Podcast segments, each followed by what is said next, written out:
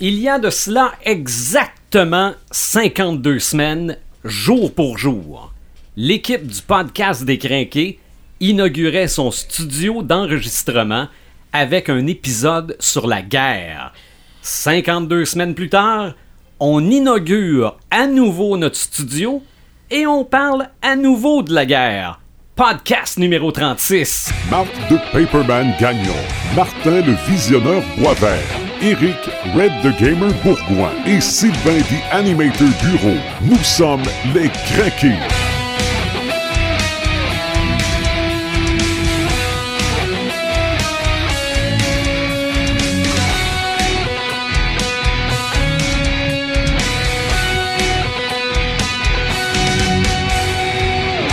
Je vous ai pas raconté de blague, j'ai même fait le calcul. C'est il y a de cela 52 semaines, les gars, qu'on entrait dans ce studio-là pour la première fois pour enregistrer un podcast sur la guerre. OK? Ah ouais, t'as compté ça comme ça? 52 semaines parce que un an, c'est 52 semaines et Ouais, ouais. une journée. Et on a fait ça le 11 novembre l'an passé. Donc, re-bienvenue. Et on était du concept encore. non, non, ben, on- ça a donné comme ça. Mais Ouais. là, pourquoi je dis qu'on réinaugure notre studio, c'est parce qu'officiellement, on peut le dire, on est aussi en vidéo. Oui. OK? En vidéo, pas parce qu'on veut changer le podcast. La vidéo ne sera. Le, le podcast sera pas la trame sonore de la vidéo. La vidéo va être la trame visuelle du podcast. Donc, Effectivement. les gens qui nous écoutent en audio, ça va rester pareil. Les gens qui vont nous écouter en vidéo ou nous regarder en plus, ça va peut-être être décevant. Mais je pense pas. Salut! Euh, merci à Mathieu Desrosiers de Dr. Faune, Oui. qui a peut-être été euh, un qui a plus cru en nous autres que nous autres, qui s'est dit Regardez, si vous avez besoin d'équipement, je suis là pour vous aider. Oui. Voilà, c'est fait, on, on a commencé. Euh, Paperman, salut. Salut! Et Red the Gamer, salut. Salut des animateurs, ça On- va bien? Oui, ça va bien. Euh, Martin, le visionneur Boisvert, n'est pas présent aujourd'hui, mais on aura sa partie tantôt. Probablement en audio et peut-être même en vidéo. Et j'ai même un de ses ça m'allume aussi pour, euh, Pour vrai? pour la fin du podcast. Il a fait ça jusqu'au bout. hein? Il, il a fait ça jusqu'au bout. Regarde, c'est c'est sûr, sûr, sûr qu'on va le faire apparaître dans ce podcast-là. Sérieux, je m'étais dit, checkera bien ça. Pendant qu'il va faire le tour de table, il va y avoir un extrait pour Martin. pour le tour de Ah, table, il va y avoir un extrait pour Martin pour te la faire. J'étais sûr, sûr, sûr. Ça, je, je, je sais pas comment on aurait pu faire ça techniquement avec le téléphone à, Ah, ça aurait pu, là. à Paperman. Mais bon, le podcast est toujours disponible sur euh, podquebec.com, euh, iTunes, Google Play, euh, non, baladoquebec.com maintenant, Oui. c'est vrai, c'est rendu ça. Euh, sur notre site internet aussi, euh, podcastdescrinqués.website. RZO aussi. OK. Et puis euh, SoundCloud aussi. Mais SoundCloud, on a seulement le dernier épisode. Parce qu'on a un compte gratuit, alors on peut pas ça, mettre ben oui. plusieurs épisodes, mais j'ai eu quelques demandes de gens qui voulaient l'avoir par SoundCloud. Alors les derniers épisodes sont disponibles, mais c'est seulement le dernier épisode. Pour préparer cet épisode-là sur la guerre, on est revenu à l'épisode 12 pour pas se répéter. Ça m'a permis, en- encore une fois, de faire des calculs puis de me rendre compte qu'en un an, on en avait fait 24 de plus. Fait que finalement, no- notre moyenne beau temps, mauvais temps, deux par mois, on l'a toujours gardé. Euh, pas mal, Deux hein? semaines. Hein? Non, non, c'est toujours deux semaines, vacances, pas vacances, euh, temps des fêtes, euh, pas temps des fêtes. Euh, ça ça m'a permis de voir ça. Mais aussi d'entendre la vision du podcast de Paperman. OK? Parce que quand on est entré en studio, Martin demandait à Marc Ça fait-tu partie de ta vision? Tu voyais tout ça pour le podcast Puis Marc, Marc disait qu'il voyait un peu plus loin. C'est-tu là qu'on est rendu? On est pas mal rendu là. Oui. C'est ce que, c'est ce que je m'en allais dire. Ah, Mais de- maintenant, si on te repose la question, On est, on est pratiquement arrivé où ce que je voyais ça. Ok. Il, il en reste encore quelques, quelques trucs. OK, il reste juste à, à voir nos podcasts sur, euh, sur Netflix. non, lui, ce qu'il veut avoir, c'est du virtuel.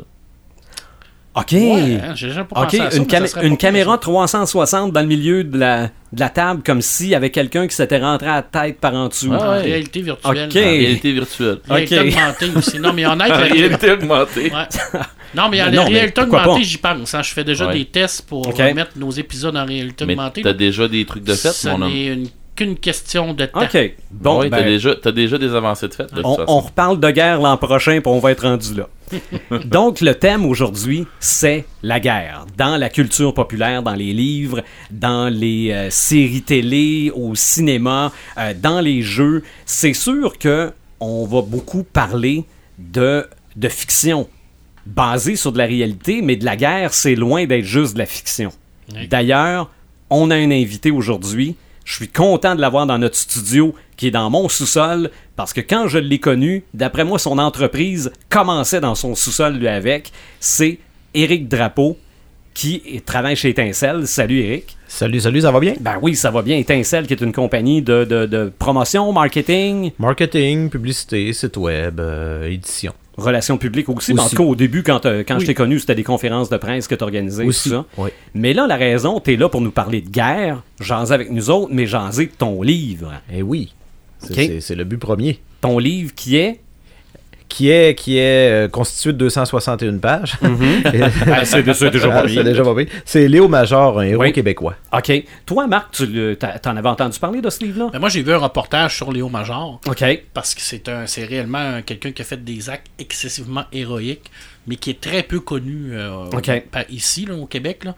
Mais euh, c'est vraiment quelqu'un qui, a- qui a tenu là, à l'échec euh, des, des, des, des, des- centaines de soldats allemands à lui tout seul. Là. Ah oui, oui. C'est vraiment quelqu'un là, euh, qui. C'est un, c'est un crinqué, là. un vrai de vrai. Là. Ouais. C'est un soldat là, qui, euh, qui, je pense, qui mérite d'être connu. Puis c'est pour ça que c'est le fun. Là. On va avoir un livre qui parle de lui. Là. C'est ça. Ça va nous permettre de, de le faire connaître au grand public parce que souvent, c'est des.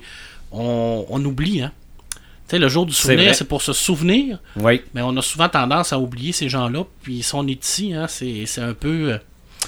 C'est un peu grâce à tous ces personnes-là qui, qui, pour la plupart, ont sacrifié leur vie. là. OK. Ben, moi, Eric, la- une question qui me vient en tête, c'est pas. On, on se réveille pas un matin en disant, hey, je vais écrire un livre sur euh, Léo Major, un livre sur la guerre. C'est arrivé comment? Et par le plus grand des hasards, moi j'ai toujours aimé la guerre. OK. Même si je suis un pacifiste convaincu, j'ai toujours aimé l'histoire de la Deuxième Guerre mondiale, entre autres. Ça a commencé au cégep à Québec, à Limoilou. Euh, un cours qui s'appelait Histoire des relations internationales de 1914 à nos jours. Donc, on, on voyait vraiment la Première Guerre mondiale, euh, l'entre-deux-guerres, la Deuxième Guerre mondiale. Puis, à partir de ce moment-là, j'ai développé une passion. J'ai lu des livres, j'ai lu des livres, des, des- que ce soit des romans, que ce soit des documents, des, documents, des biographies. Euh, j'ai vu beaucoup, beaucoup, beaucoup de films de guerre aussi. Euh, des documentaires énormément aussi. Puis j'ai jamais, j'avais jamais entendu parler de Léo Major. Jamais, jamais, jamais. Je suis tombé là-dessus par hasard il y a 5 ans environ. Euh, décembre 2010, quand je regardais des, des forums de discussion justement sur la Deuxième Guerre mondiale. Et je suis tombé sur quelqu'un qui parlait de Léo Major. Puis euh, je pense que dans le même forum, euh, la réponse suivante, il y a quelqu'un qui mettait en doute un petit peu les, exploits de Léo Major. Puis la réponse suivante, c'était le garçon de Léo Major, Jocelyn, qui est décédé euh, il y a quelques années, mais qui avait répondu écoutez, euh, mon père a fait telle telle chose, puis c'est, euh, il a même, il avait même pos- posté des, des, des, des images de l'armée canadienne, des autorités hollandaises, parce que ça s'est passé aux Pays-Bas, euh, Ok. qui, qui, qui, dans le fond, qui, qui venait prouver la véracité de, de, de ces exploits-là. OK. Donc, euh, moi, je suis tombé là-dessus. Ça faisait longtemps que je voulais écrire un livre, mais je- j'avais aucune idée sur quoi l'écrire. Là, j'ai dit, j'ai mon sujet. Et euh, effectivement, j'ai commencé à faire quelques recherches. Il y a quelques petites choses, effectivement, sur Léo Major euh, sur euh, le web, si on fait une petite recherche. Mais euh, c'est pas. c'est pas énormément documenté. Il y, a des, il y a des documents en anglais, de l'armée canadienne, entre autres. Si vous allez sur YouTube, il y a même un petit vidéo d'animation fait par un Français de France sur Léo Major. Parce qu'il faut pas oublier que c'est en Europe que ça s'est passé. Puis Mhm. c'est- c'est pratiquement une rockstar dans, dans une partie des Pays-Bas, euh, ce, Ah ce ouais. monsieur-là. Les écoles primaires, euh, les, les- les élèves euh, du primaire, euh, à chaque année, vont porter des fleurs euh, sur la, la- la- sur le, le- le monument de libération de la ville, entre autres, là, parce qu'on va en Mhm. parlait tantôt. Donc, euh, c'est vraiment une vedette, mais pratiquement pas connue ici. OK. Ce OK. qui est dommage, mais... Ouais, c'est ce que je m'en allais dire. C'est assez dommage parce que c'est un de nos héros. Puis Effectivement. Fait que moi, quand j'ai vu cette histoire-là, je me suis dit, j'ai mon idée de roman. Je voulais pas faire une, euh, biographie parce que c'est un travail fastidieux. J'ai- une entreprise, Sylvain le disait tantôt, j'ai pas vraiment le temps là-dessus euh, de faire ça. Je vais laisser ça à, à d'autres. Sûrement que quelqu'un va le faire à un moment donné, mais euh, je me suis dit, je vais faire un roman. Ça serait intéressant, reprendre ses exploits principaux, inventer des personnages, inventer des lieux, mais il y a beaucoup de lieux qui sont vraiment euh, qui sont euh, qui sont véridiques là-dedans. Donc euh, c'est un beau mélange. C'est un beau mélange. Puis c'est un livre qui est autant intéressant à, à lire pour un amateur d'histoire que pour quelqu'un qui connaît pas vraiment l'histoire de la guerre, mais qui aime les histoires où ça brasse. Fait qu'il y a une recherche, histori- il y a une recherche euh, historique en, Ouais. en- en arrière de ça. Oui, il y a une bonne recherche, euh, effectivement. euh, puis, comme ils disent, le diable est dans les détails. Hein. Tu peux pas écrire. moi, moi, j'écrivais par bout, souvent l'hiver. L'été, je laissais ça aller. L'automne, je... puis- Ouais, l'automne, je me relisais avec du recul. Puis là, ben, à un moment donné, je me suis aperçu, j'ai dit. J'étais en train de dire que le ciel était radieux lors du débarquement de Normandie. Euh, Attends, non, attends un peu. là. Le, le débarquement, il a été remis plusieurs fois. Puis il y avait juste une petite fenêtre, tout ce qu'il y a eu un peu de beau temps, ou ben, pas beau temps, mais la mer était démontée. Mais ils ont quand même dit on va le faire le débarquement, mais c'était pas un, le beau soleil. Donc, c'est des petits détails de même, là, tu sais. Ça va même jusqu'à la, la, la, la sorte de cigarette que le, le soldat fume, des Sweet Hmm. Caporal, OK. hein, dans, dans ces, dans ces époques-là. Là, tu peux pas dire qu'il écoutait telle musique si la musique est sortie en 1951. là.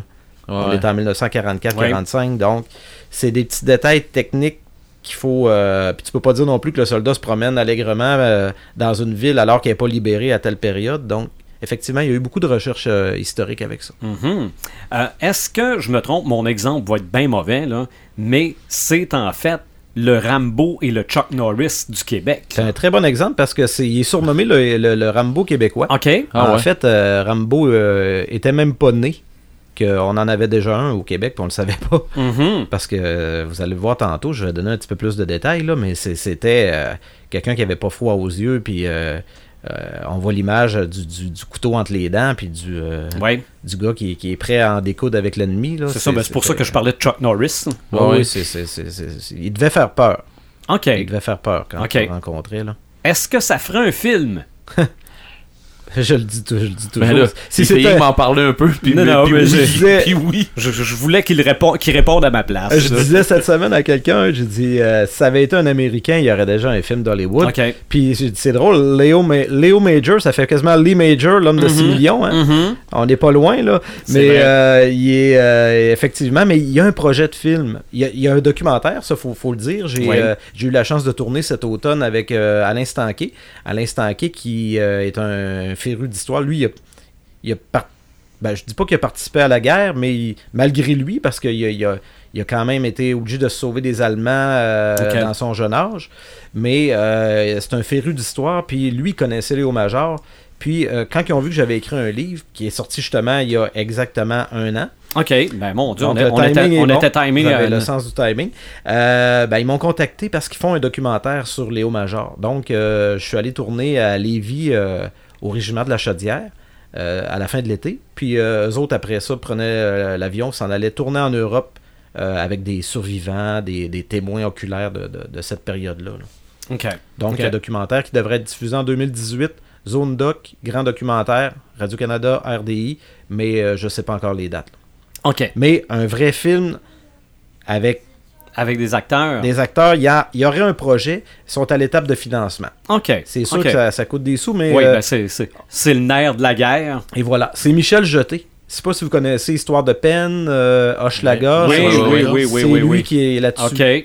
OK. Euh, un, un- un fan de ce style-là. Ouais, effectivement, il a fait des très bons films, puis mais je pense que c'est au niveau du financement là qu'il qu'il- qu'il faut aller chercher des sous, puis euh, Mhm. c'est sûr qu'on peut tout sortir nos REER ce soir, toute la gang, mais ça sera pas suffisant. C'est ça, non, probablement pas. Euh, donc, mettons là, que moi je suis quelqu'un qui veut commencer à lire des choses sur la guerre, ça pourrait être un bon roman avec quoi commencer. Effectivement. OK. Effectivement. Puis au niveau vu- télévisuel, euh, la fameuse série qui a passé à TV5, euh, il y a l- l'année passée, il y en avait un sur la Première Guerre mondiale, un autre sur la Deuxième Guerre mondiale, Apocalypse. OK. Ça, c'est en C'est 5 ou c'est 6 fou, épisodes. C'est fou, Ça ça. a tout été colorisé en plus. C'est vraiment incroyable. Puis Écoutez, ils ont réussi à faire, parce que la Deuxième Guerre, Mo- Deuxième Guerre mondiale était sur plusieurs théâtres d'opération. Il y avait évidemment l'Europe, mais il y avait aussi le Japon qui se battait. Il y avait en Extrême-Orient, il y avait euh, des champs de bataille même en Afrique du Nord. Mhm. Euh, ils ont réussi à faire une synthèse de la guerre, puis un continuum dans le temps là, que tu peux pas. C'est incroyable. Là. Tu, tu suis ça comme tu si t'écoutais un film de, de- justement un bon film là, avec euh, un bon popcorn. Mais c'est vraiment une série à suivre. À mon, à mon Mhm. avis, la Ouais. meilleure série, quand on parle pas d'une une série euh, romancée, là, Ouais, euh, ouais. Band of Brothers, comme ça, là, si on parle pas de ça, on va avoir vraiment une série documentaire, on va dire. Puis, pour vrai, moi, ça me fait oublier le documentaire parce que justement, c'est très intéressant. J'ai, j'avais un peu moins trippé, moi, sur Apocalypse pour euh, la Première Guerre parce que euh, j'étais, j'étais moins connaissant, si on veut. Ouais. Mais quand on arrive avec la deuxième, là, euh, j'ai fait, mais voyons donc. Puis pour vrai, là, euh, il y a, y a rien, il y a, je dirais presque rien là-dedans qui m'ont appris, tu sais, euh, j'en- ai bien appris en sortant de là, sauf que je connaissais pas euh, beaucoup de choses là-dedans avec cet, angle-là. OK. Puis euh, ça m'a aidé à comprendre comment des choses se sont passées, puis qui est l'instigateur d'eux, puis ainsi de suite. Là.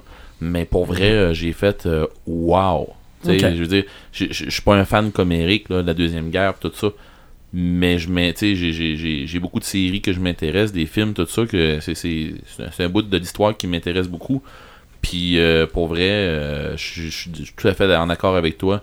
Apocalypse, C'est la série documentaire à voir. Si tu veux t'informer incontournable, là-dessus. Oui, oui, c'est un bon, un- vraiment un bon départ. Ouais. Après ça, ben, on comprend. un C'est pas quoi d'ennuyant, tu sais. Non, on comprend un petit peu plus après ça. On est capable, quand on prend un petit morceau de cette histoire-là, comme le, le petit bout que Léo Major a fait en Europe, on est capable de le situer dans le temps, de voir un petit peu la, la, la, la- dans quoi ça s'inscrivait comme mouvance aussi à, à cette période-là, puis on comprend plein de choses. Mhm. Fait que c'est c'est vraiment intéressant de ce côté-là. Paperman, tu nous suggères quoi d'autre comme lecture sur la guerre dans cet épisode 2 sur la Deux. guerre? Ben, le premier épisode, j'étais allé vraiment dans la guerre fiction. Mhm. Et puis je m'étais gâté dans la science-fiction, avec la guerre éternelle, les trois garde-vous, et ainsi de suite. Mais là, aujourd'hui, j'ai décidé de revenir plus à la base, vraiment, la terre guerre terre. conventionnelle, Ouais. la guerre comme on la connaît, comme on l'a vécu. Alors, on parlera pas de fiction aujourd'hui, et je ne parlerai Ah, pas de... je m'en occuperai. Vas-y. Et je parlerai pas de roman non plus. Ok. Alors, je ne parle que de BD. Parce que ça me tentait de parler que de BD. Ben oui, pourquoi pas? Alors, euh, Mais la BD, c'est fait pour les enfants, là, tu parlais, non? Ouais, ouais, c'est c'est Ah, tout à ça, fait ça. probablement celle Ouais. dont Marc va parler, Ouais, ouais. c'est- toutes les BD qui sont pour les, les kids. Ouais. Parce qu'on sait tous que la BD, c'est ça- c'est c'est enfantin. Ben ouais. Euh, à tout seigneur, a, à tous il y a du sarcasme un peu, là. J'espère. La, la BD de Mouse de Ars Spiegelman, qui est juste ici, pour les gens qui le voient à la, à la caméra. Je sais que t'aimes pas quand je fais ça, mais je voulais te tester. Non, non, mais on l'a dit, là, On qu'on l'a était... euh, Euh, c'est une BD qui est parue, euh, qui a été pré-publiée dans en 72 en jusqu'en 80 et c'est une BD qui parle de du euh, père de l'auteur qui lui a vécu la, deuxième guerre mondiale. Alors lui a été capturé parce qu'il était juif. Il a été dans les camps de concentration. Il a réussi par contre à s'en sortir avec ses enfants. Il a écrit cette BD là. Et puis euh, c'est la seule BD d'ailleurs qui a gagné le prix Pulitzer. Alors, ça s'est jamais arrivé. Je veux dire, c'est la seule et unique fois qu'il a gagné ça. C'est, à mon humble avis, la plus belle BD de l'histoire, tout confondu. Parce que oui, c'est une BD qui est très intimiste parce qu'ils vont vraiment, on, ressent vraiment toute l'émotion que ces gens-là ont vécu. Euh, puis c'est pas des, bonnes émotions. Je veux dire, les camps de concentration, là, c'était pas, c'était pas le fun. Puis euh, toute la, la tristesse aussi que la famille a, a vécu quand ils ont été déportés, qu'ils ont été capturés et tout ça. On le ressent à l'intérieur de tout ça. Puis ce qui est super intéressant, c'est que la BD, ben, elle, elle va utiliser ce qu'on appelle le zoomorphisme. C'est que Spielma- Spielderman a utilisé une vieille technique pour faire que les protagonistes soient tous des animaux. Alors, à l'intérieur de tout ça, on a les Juifs qui sont des souris. Alors, les Allemands, c'est des chats, bien entendu, parce que Ah les chats courent après les souris. Euh, les Américains sont les chiens, parce que les chiens courent après les chats. C'est tout un concept. Et les Polonais sont les porcs, parce que les Polonais n'avaient pas une bonne euh, réputation. Alors, c'était des cochons. Alors, on voit toute la, dynamique qui s'est créée autour de ça. Et puis, c'est une, BD qui, change une vie. Euh, quand on la lit, on voit pas, on, voit plus la guerre de la même façon. Parce qu'on, on, c'est pas, pas de la fiction là. Je dire, ce qui est écrit là-dedans, ça a été vécu. Alors, c'est des. C'est ça, c'est la, c'est la façon dont c'est représenté qui fait un peu Exact. fantaisiste. Un peu fantaisiste, mais c'est c'est- c'est ce qu'il a vécu. C'est ce qu'il a vécu dans, dans sa vie. Alors, on, on peut pas se dire qu'il a inventé ça. On, en cas, les gens qui disent que l'Holocauste n'a pas existé, là. euh, Ça pas, il y en a, là. Mais en tout cas, je veux dire, à un moment donné, réveillez-vous, là. Je, ouais, je suis désolé, mais. Et puis, euh, c'est également la BD qui, a- qui a- qui a inventé le fameux mot roman graphique. Là. Ok. Hein, bon. Hein, souvent, on dit que roman graphique, là, c'est euh, c'est un, c'est un truc marketing pour les gens qui sont trop honteux de dire qu'ils aiment la BD. Là, fait qu'ils ont vont aimer les romans graphiques. Fait que ça fait un peu plus adulte. Là. Bon. D'ailleurs, il n'a jamais été très friand de ça au niveau de ça. Mais c'est une super belle BD. Puis c'est vraiment la plus belle BD qui parle de guerre OK. qu'il n'y a pas, là, honnêtement. là. Et ça, ça se trouve n'importe où. Dans toutes les bonnes librairies, en français, en anglais. Vous pouvez le trouver. Ici, ce que j'ai amené, moi, c'est la- la- l'intégrale anglais. Et puis, euh, oui, le roman graphique, il y avait Eisner aussi qui l'avait, qui l'avait sorti un peu avant. En tout cas, bref, c'est pas grave, mais ça faisait partie du fameux là, euh, regroupement là, des, de ce- des styles-là. là. Moi, la catégorisation des BD, hein, tu le sais. Non, t'aimes pas ça, ben, Ben, je suis pas super amoureux de ça. non. Euh, roman, une BD japonaise que j'en ai pas ici, que je n'ai pas à la bibliothèque non plus, mais que j'ai lu. Alors, c'est s'appelle Jean d'Hiroshima. Et ça, encore une fois, c'est une BD qui est très intimiste parce qu'on va suivre réellement le parcours de l'auteur qui a vécu les bombardements. Hiroshima. Alors lui, il a perdu sa famille, il a perdu son père, il a perdu sa soeur, il a perdu son frère à l'intérieur de tout ça. Puis là, on va vraiment voir en dix tomes Du tout- côté de Hiroshima. Exact, lui, il est japonais, alors lui, il a vraiment vécu ça. Et puis, à l'intérieur de ça, ben, il, va, il, va avoir, il va amener un esprit très critique par rapport à tout ce qui s'est passé. Bien entendu, critique envers les, les Américains qui ont, qui ont balancé la bombe, mais également critique envers son propre peuple japonais qui a été complice un peu de ce phénomène-là. Alors, on voit vraiment le- tout le, le- le côté intérieur de, de tout ça. Alors ça, c'est super intéressant parce que souvent, on parle tout le temps de la guerre du côté des Américains ou du côté des Anglais. On la voit, cette guerre-là. Sais, la majorité des films, c'est des Américains. C'est rare qu'on va voir des films où ce que ça va être des Allemands, où ce que ça va être des Français, où ce que ça va être des Japonais. Mais c'est plaisant de, de voir l'autre côté. Oui. Et puis lui, ben, c'est une victime là, de cette guerre-là. On veut, veut pas, là. Je veux dire, lui, il, il faisait rien. là. Il était dans sa ville, puis il s'est fait balancer une bombe nucléaire sur la tête. Là. On peut dire que ça l'a marqué à vie. Mhm. Puis cette BD-là, ben, ça nous marque aussi parce qu'encore une fois, ce n'est pas de la fiction. Je répète, là, c'est que tout ce qui a été vécu par le personnage, il l'a vécu. Alors c'est une BD qui rentre dedans, qui vient te chercher, puis qui fait en sorte de te dire que, attends un peu, là, c'est, c'est, c'est, euh, ça marque. OK. Tu sais, ça, ça te fait comprendre un peu plus la réalité. Les Japonais, d'ailleurs, ils, ont eu tout, tout ce qu'on voit dans la culture japonaise à partir de là. là. Oui. C'est très représentatif de ce, cet événement-là qui a marqué le Japon. Les, hein. les monstres qui sortent de l'eau.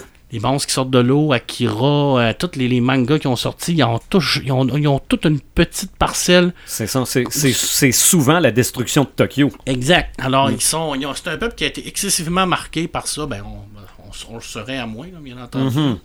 Euh, je passe, je terminerai sur euh, Jacques Tardy tout à l'heure parce que c'est probablement l'auteur qui a écrit le plus sur la Première Guerre mondiale, mais je parlerai de l'autre côté, de Jason Aaron. Jason Aaron, c'est un, un scénariste qui a travaillé beaucoup avec Marvel. Entre autres, il a fait du Punisher, il a fait du Spider-Man, il a fait un paquet de trucs. Mais il a sorti également une petite BD en 2013 qui va nous parler de la guerre du Vietnam. On parle souvent de la Première Guerre, on parle de la Deuxième Guerre, on parle de la guerre de Corée, mais on remarque que des BD sur la guerre de Corée, il n'y en a pas beaucoup. Des films non plus, des romans ou des documentaires plus, là. Il y en a de Chuck Norris. Wow, sûrement. Chuck Norris, il a fait toutes les guerres. Il a gagné toutes les guerres, puis il a participé à toutes les guerres, puis il a probablement tué tout le monde. Probablement. Toutes les races confondues, il les a tuées. Mm. Et ce qui est le fun, ben, ce qui est le fun. Quand on parle de guerre, on peut pas vraiment dire que c'est le fun. C'est un mauvais euh, préambule. Euh, on va vraiment voir les deux côtés de la médaille. Alors, dans sa, dans sa BD, on va suivre un jeune Américain qui est tout fraîchement sorti de, de l'entraînement des marines, puis qui s'en va au Vietnam avec ses idéaux, puis tout son bon vouloir de sauver le peuple et tout ça. Et on va suivre en parallèle une histoire d'un, Nord-Vietnamien qui, lui, fait la même chose pour son peuple. Et on va voir un moment la différence, le crash qui va se faire entre les deux. Les deux façons de penser, les deux façons de voir. C'est vraiment super bien fait. Là, par contre, on mélange fiction et histoire. Parce que les deux personnages n'ont pas réellement existé. Mais par contre, c'est quand même super bien documenté. Puis on voit vraiment toutes les conséquences de la guerre du Vietnam, mais pas seulement du côté américain, mais également du côté du Vietnam. OK. Alors ça, c'est super bien fait. C'est sublime. Une très, on très parle belle pas, BD. mais, mais, mais pour les gens qui nous écoutent, là, on parle pas de fiction, genre euh, science-fiction. Non, non, non, non, non, non, non, je veux dire, c'est... C'est une la- histoire un petit peu inventée Ouais. des- pour des bouts, là, pour ces personnages. c'est quand même la guerre du Vietnam, là, je veux dire. C'est un truc qui s'est vraiment passé. Mais dans un contexte historique. C'est ça, c'est ça, Exactement. c'est ça. Jacques Tardy est probablement l'auteur de BD qui a le plus écrit sur la Première Guerre mondiale. OK. Alors, euh, tout à l'heure, tu l'as dit, hein, moi je connais plus la deuxième. Ben, c'est c'est, euh, c'est probablement générationnel parce que c'est vrai que la plupart du monde connaît plus la Deuxième Guerre mondiale. Ouais, mais les, les gens de notre entourage, on Ouais. va dire de même. Là, Parce mais que euh, c'est c'est une guerre qui est plus récente, bien entendu. Euh, écoute, les, des gens qui, qui ont vécu la, la Première Guerre mondiale, il y en a plus. Il y en a encore? Je pense pas. Il ne doit pas en rester Non. beaucoup. Non. C'est une guerre qui est moins documentée également, parce qu'il n'y avait pas les mêmes non plus techniques, il n'y avait pas les mêmes méthodes de documentation à l'époque. Au niveau des archives, c'est plus difficile. On a, on a des bonnes archives, on a des bons là, documentaires, mais Comme Eric disait tantôt, Apocalypse, c'est drôle de voir le- les archives qui sortent de, la- de, de ouais, mais ils ont fait un gros travail Apocalypse un aussi. là. gros travail. tu Mais dis. Jacques Tardy, lui, a travaillé beaucoup au niveau des tranchées, au niveau de comment les, les, les soldats vivaient la guerre. Jacques Tardy nous parle de guerre, mais à travers les yeux des soldats. Alors, c'est toujours excessivement intimiste. Et d'ailleurs, ben, son, père euh, a participé à, à la guerre. Il a vécu les tranchées. Alors, on a tout un petit côté vraiment très intime par rapport à ça. Mais il va toujours mettre l'accent sur l'humain, sur le soldat. Alors, on va toujours, au lieu de l'avoir en, perspective de hauteur, où ce qu'on va voir des guerres et tout ça, des, des batailles et tout. Là, on va vraiment rentrer à l'intérieur du personnage, à, l'intérieur du soldat, puis on va vivre ce que lui vivait à l'intérieur de ça. Ses peurs, ses émotions, ses motivations. Qu'est-ce qui l'a amené là? C'est super intéressant parce que là, on tombe vraiment dans du réel, dans du concret. Mais c'est pas fun de lire du tardi. Ok. Premièrement, c'est au niveau du dessin, c'est extraordinaire, mais c'est parce que ça, ça te chamboule. C'est pas des, des, des, lectures que tu fais sur un coin de table parce que t'as rien à, à lire, puis tu dis, ah bon, pff, tu vois, ce soir, il fait beau, là. Te, euh, te divertir avant de te coucher. je vais, je vais aller me balancer dehors, là, je vais me prendre un tardi. Là. Tu dis c'est pas le fun parce que c'est quoi, c'est lourd? Parce que- C'est parce que ça vient te chercher. Ça te fait réfléchir. Ça te fait réfléchir à ce que ces gens-là ont vécu. Je veux dire, nous, on est, en, on est à l'extérieur de tout ça, on voit ça, on voit ça à la télé, on lit ça, on regarde ça, puis on se dit, waouh, c'est, tu sais, c'est, c'est- c'est vrai que c'est des, des, des- c'est des héros, ils ont vécu de, euh, des, des- des choses graves, mais quand on, on rentre à l'intérieur, comme Tardy nous fait rentrer, ben là, on, on a l'impression de ressentir ce que ces gens-là ressentaient. Puis dans les tranchées, là, je, je- moi, là, euh, je veux pas aller là, là. Jamais, jamais, jamais. là. Même pour 10 milliards de dollars, là, je mets pas les pieds dans un tranché. là. C'est incroyable. C'était, euh, c'était la mort. là. OK. C'était les, les- Mais là, je prends des notes, là. Là, on est rendu tranché, clown, Ouija. Ah, arrête! Si on fait tout ça en même temps, là. Arrête! Euh, Il y en a plusieurs, plusieurs BD de Jacques Tardy, mais j'en ai sorti une qui s'appelle Le putain de guerre. Alors, cette BD-là, ben, ça a gagné le prix Eisner. Le prix Eisner, ben, c'est, des prix qui sont euh, relatifs à Will Eisner, qui est Oui. probablement un des plus grands BDistes. Bon, ça là, j'ai pas le droit de dire BDiste. Auteur de BD, qui, euh, qui était. Ça, ça, ça, là, c'est péjoratif, mais ça, ça va être dans mes amis. C'est péjoratif. dans, mes 100 matins. Alors, lui, dans, dans cette BD-là, on va vraiment suivre les, euh, toute la vie puis l'histoire d'un jeune soldat à l'intérieur des tranchées. Alors, c'est vraiment super, c'est magnifique, c'est une très très belle BD. Et je terminerai, parce que je ne veux pas prendre trop de temps non plus, par euh, une belle série chez Glénat, euh, qui euh, C'est-tu chez Glénat Je me souviens pas. Je pense que oui. Je- faudrait que je, refasse. En tout cas, c'est une série qui s'appelle les, Les Batailles. Alors, c'est une série de cinq et chaque livre va nous relater une bataille importante, mais française OK. où ce que les Français ont, ont participé. Alors, le dernier sorti, c'est Dunkirk, qui vient juste de sortir en Oui, film. oui, Alors, ben on oui. a sorti la BD, mais là, on voit toujours vraiment du côté des Français. Alors, qu'est-ce qu'ils ont fait à l'intérieur de cette bataille-là? Alors, euh, on a vraiment une belle série de BD là-dessus. Puis, ça nous permet ben, de, de mieux connaître l'histoire des Français, bien entendu, parce que c'était c'est édité par un éditeur français. OK. Alors, euh, c'est les BD que j'ai décidé de vous parler aujourd'hui de guerre. D'ailleurs, je vais essayer de mettre les liens si j'ai le temps. Là Ben oui. pour, euh, pour euh, les, les auditeurs. Puis c'est tous des trucs qui sont disponibles encore. Ils Ok. sont facilement disponibles en français dans n'importe quelle librairie ou une bonne bibliothèque comme la mienne. Mhm, ben oui. Mettre, mettra le, le lien de ta bibliothèque aussi. Ben oui, ben oui. Oui. Comme je savais que Marc allait quand même beaucoup parlé, qu'on avait un invité, puis que je me doute que Red va parler pas mal en ce qui concerne les jeux. Ah, c'est pas si pire Des, que des ça. jeux de guerre, il y en a pas. Ouais, mais j'avais fait un bon wrap-up la première fois. Ok. Fait que là, je me suis. Je n'ai mis moins un peu, mais vas-y, continue. euh, Ben, finalement, une lancée. Ben, moi, je me suis dit, je vais me concentrer sur une affaire. OK? Vas-y. Une affaire, parce que souvent, la guerre, dans la culture populaire, on s'attarde aux soldats dans les tranchées ou aux victimes, ceux qui subissent la guerre. Mais des fois, la guerre, ça se décide. Ouais. Ça se passe en coulisses, ça joue du coude, ça se poignarde dans le dos. Donc je me suis dit, trône de fer. OK? Bon. Mais je me suis rendu compte que finalement, même si j'ai vu les cinq premières saisons di- di- euh, diffusées à Addict, parce que moi je regarde ça en français légalement, je me suis rendu compte que je connais pas ça, trône de fer. Que, en fait, je mets mon cerveau à off, je regarde ça, mais demandez-moi pas qui est le roi de qui, puis où, puis le village. Je me suis rendu compte que je ne savais rien. Malgré le fait que tu l'as écouté. Hein? Malgré le fait que tu Malgré... l'as Non, non, écouté. je, je, je sais que la Khaleesi est une Targaryenne. Ça, je sais ça. T'aurais dû, t'aurais dû m'en parler, je t'aurais aidé. là. Ben là, euh, j'ai fait quand même quelques Ok, vas-y, recherches. vas-y. Parce que le trône de fer, ok, le siège là, avec toutes les épées, là, euh, c'est le siège du pouvoir du roi des sept couronnes. C'est ça. Ok? Mais là, je me suis dit, euh, je sais pas, c'est quoi les sept couronnes? Quels sont les sept couronnes? Quels sont les. Le, le sais-tu? Ouais, donc vas-y. Ok. Ben, je, je, je, je les ai pris en note. Ok, c'est. Bon. Moi, regarde-moi pas, j'ai déjà dit que Game of Thrones, puis moi. euh, Ouais, mais t'es tout écouté, les, sais- les J'ai saisons. tout écouté. Mais t'es t'es un peu comme moi, t'es regardé, t'es apprécié, mais qui fait quoi, pourquoi, tu ne sais pas trop. J'ai déjà dit moi, que je trouvais que ça manquait énormément d'amour et de- d'émotion. Ah, ça, ça, de l'amour, il n'y en a pas beaucoup. C'est- Il y en non, ça, c'est un fait. Donc, Il y a du sexe, mais il n'y a pas d'amour. euh, euh, euh, c'est sûr. Ouais. Euh, le royaume du Nord, c'est là qu'on retrouve Winterfell. Ouais. OK? Le royaume de la montagne et du Val. Ouais. Le Veil. OK. C'est- Est-ce que tu sais c'est où? Non. Ok, tu C'est l'as vu, tu l'as vu dans la série, c'est où est-ce qu'il y a la Moon, la, la Moon où est-ce que la, la, la, la femme qui est folle, là, que, son- oui, oui, oui. où est-ce qu'il envoie les, les gens dans le trou, Oui. la, la porte de, de la lune, la Moon Door, c'est ça. C'est là. C'est OK. là, le Veil, là, c'est là. Merci, Red. Euh, le royaume des rivières et des collines, aussi connu comme étant le royaume du Trident. Oui. Ça, je pense qu'on en parle dans une des saisons à un Oui. moment donné, euh, mais non, c'est pas plus. La maison, le royaume du rock, là on retrouve la maison Lannister. Ça, Castle euh, Rock. Castle Rock. exactement. Euh, le royaume du Bief, où on retrouve la maison Jardinier. Euh, ça, c'est les. Euh...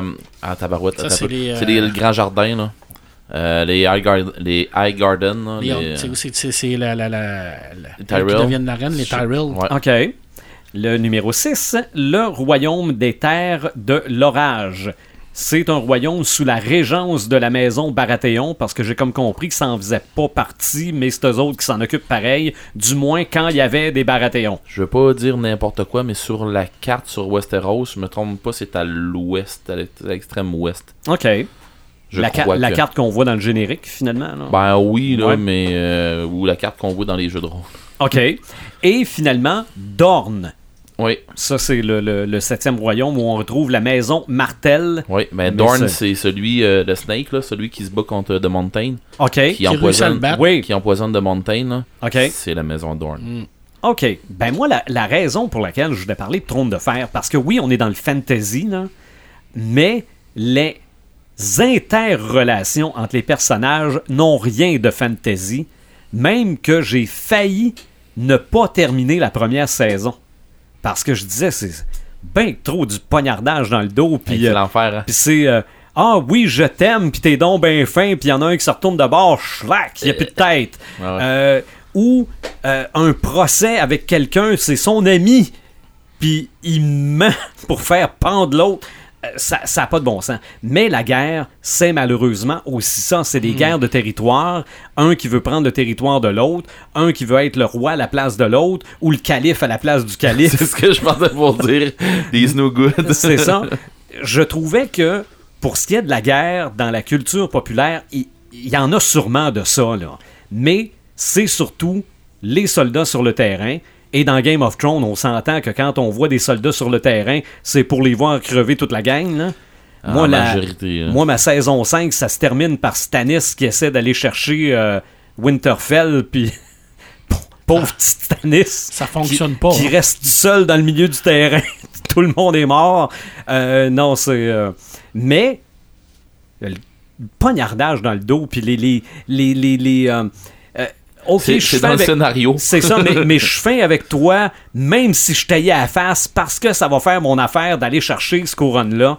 Euh, c'est malheureusement un peu Ouais. comme ça que la guerre se passe aussi. Ben, c'est comme ça que les royaumes d'Angleterre puis les royaumes les, les- les Français à l'époque euh, fonctionnaient. Là. Ben oui. C'est les mariages arrangés pour euh, aller chercher du pouvoir, chercher la dot, puis... euh, Tu sais, je veux dire, c'est pas dans Game of Thrones que ça a été inventé. Non, ce- non, non, ce- ce absolument pas, c'est pour ça que j'en parle. Ben ouais, c'est Ah. ça. C'est pour ça que j'en parle, mais euh, c'est ma suggestion. On va Une penser. bonne suggestion. Oui, ben, malgré qu'on ferait un épisode sur la politique, je suggérerais probablement Game of Thrones aussi, parce que c'est très, très, très politique aussi. Aussi, ouais. C'est ça. Mais accessible. Oui. Dans le podcast des Crinqués, nous allons assister à une première. On va faire. Ben, j'étais pour dire ressusciter Martin, il est pas mort, là. On va faire apparaître Martin autant dans le podcast audio que dans le podcast vidéo. Les suggestions de Martin le visionneur Boisvert. Du côté euh, cinéma, euh, j'ai euh, été avec cinq films, dont quatre que j'ai vus. Et le seul que je n'ai pas encore vu, j'ai décidé quand même de l'inclure dans le, sujet de la guerre niveau 2 parce que, bon, on en a parlé beaucoup et je parle du film de Dunkirk. Le film qui, a- obtenu un gros succès, un film avec Christopher Nolan. Je sais que Marc l'a vu, il l'a adoré. Euh, et moi, j'ai vraiment hâte de voir euh, ce film-là. Euh, c'est un film avec Christopher Nolan et Tom Hardy. Et ça se passe, c'est une histoire vraie qui se passe dans la Seconde Guerre mondiale en mai euh, 1940. Euh, il y avait à peu près euh, 400 000 soldats britanniques Canadiens, Français et Belges qui se sont euh, euh, retrouvés encerclés par des troupes allemandes euh, dans la poche de Dunkirk. Donc, c'est un peu ça l'histoire. C'est c'est un c'est un il, s'agit du plus grand succès mondial de tous les temps en termes de recettes. Euh, d'un film traitant de la Seconde Guerre mondiale. Donc, euh, j'ai vraiment hâte de voir ce film-là. J'ai euh, deux, deux commentaires sur les réseaux sociaux qui, qui expliquent bien le film. Je vais y aller avec le premier commentaire que j'ai lu sur les réseaux sociaux. Donc, c'est certain que si tu veux voir un film d'action et des combats enlevants avec des explosions, du sang et des membres qui arrachent, tu y trouveras pas ton compte. Par contre, si tu veux sentir l'angoisse de ne pas savoir si la prochaine balle va être pour toi, si tu vas pouvoir revoir ta famille ou si tu vas crever anonymement dans un bateau ou une plage, alors oui, tu vas aimer. Tu vas. Moi, j'ai adoré et c'est facilement le meilleur film que j'ai vu cette année.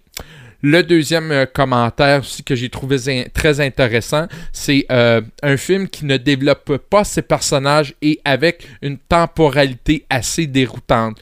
Mais c'est tout ce que je trouve à reprocher à ce film, car l'ambiance stressante, les explosions qui font à chaque fois sursauter, les, les excellentes performances d'acteurs, les grandes images et le saut en pleine guerre sont réussis au point de faire oublier ses défauts.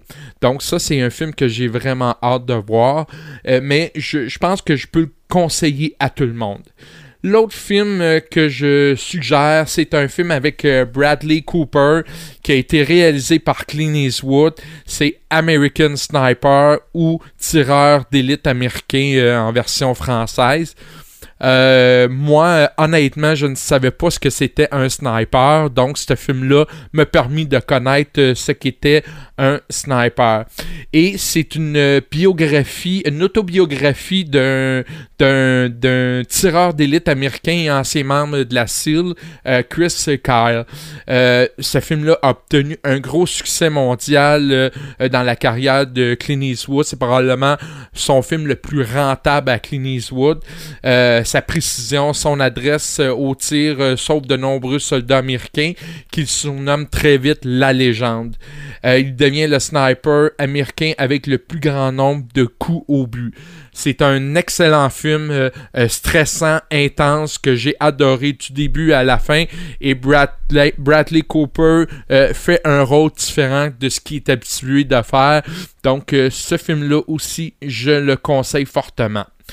Euh, j'y vais avec euh, mon troisième film qui est probablement mon coup de cœur de cette année parce que les films que je mentionne depuis le début, c'est des films que j'ai vus cette année euh, en 2017. Donc 4 des 5 films, je les ai vus. Et le film Anchorage, Tu ne tueras point de Mel Gibson avec Andrew Garfield a été pour moi un gros coup de cœur cinéma. Andrew Garfield, c'est clair de, dans ce film-là, me fait oublier le Peter Parker qui était euh, dans Spider-Man. Euh, c'est un, tout autre personnage. C'est, en fait, l'histoire est pas compliquée. C'est un, un jeune homme qui veut aller dans l'armée, mais qui refuse d'utiliser les armes pour combattre.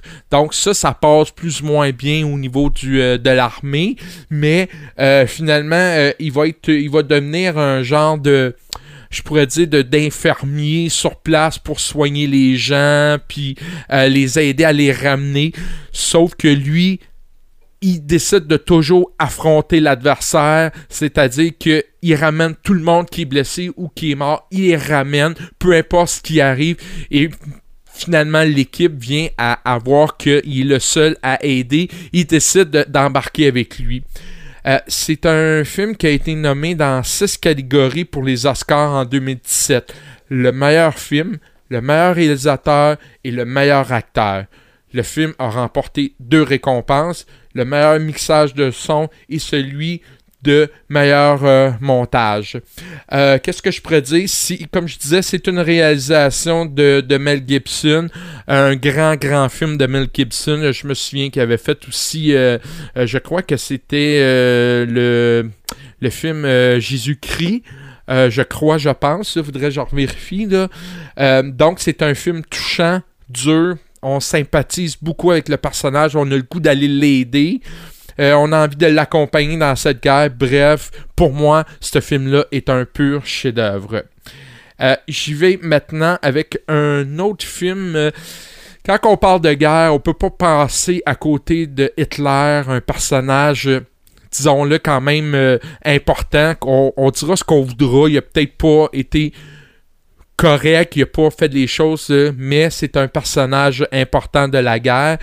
Et euh, je vais parler du film de La Chute. En anglais, c'est de Downfall. Euh, c'est un film qui évoque les événements et les circonstances liées à la mort d'Hitler et à ses derniers jours, donc à la bataille de Berlin en 1945. Donc, on se concentre sur les 12 derniers jours de Hitler et euh, on voit toutes les, stratégies, toutes les, manières de son bunker euh, concernant euh, comment qui qui envoie les hommes à la guerre. Tout ça est montré. Et incarner le personnage d'Hitler a été une grande, ça a été une grande performance d'acteur de Bruno Gaz. C'est lui qui fait Hitler. Et il s'est fondé sur les archives, les enregistrements pour travailler sa voix. Donc, euh, il, a, fait beaucoup de recherches et la ressemblance, elle est vraiment impeccable. Il est, il est pareil, pareil, pareil. C'est un grand film de près de trois heures, donc faut être patient. Mais ça nous permet de découvrir euh, plus en profondeur ce personnage-là. Parce qu'il y a un côté aussi, oui, un côté guerre, le méchant, mais aussi l'homme, celui-là qui était peintre, celui-là qui, qui aimait les femmes. Ça, on le démontre aussi un peu dans le film. Et comme dernier film, euh, écoute, euh, j'ai j'ai été avec... c'est un film de guerre parce que ça se passe surtout sur la base militaire aux États-Unis, un peu en, Irak, et je parle de film Megan Levy où elle euh, utilise un chien pour euh, euh, savoir où sont placées les, mines, les bombes sous terre. Et euh, ce qui est intéressant de ce film-là, c'est oui, c'est très, très touchant par rapport qu'elle s'attache à ce chien-là aussi, mais le chien risque sa vie pour euh, euh, essayer de découvrir les bombes.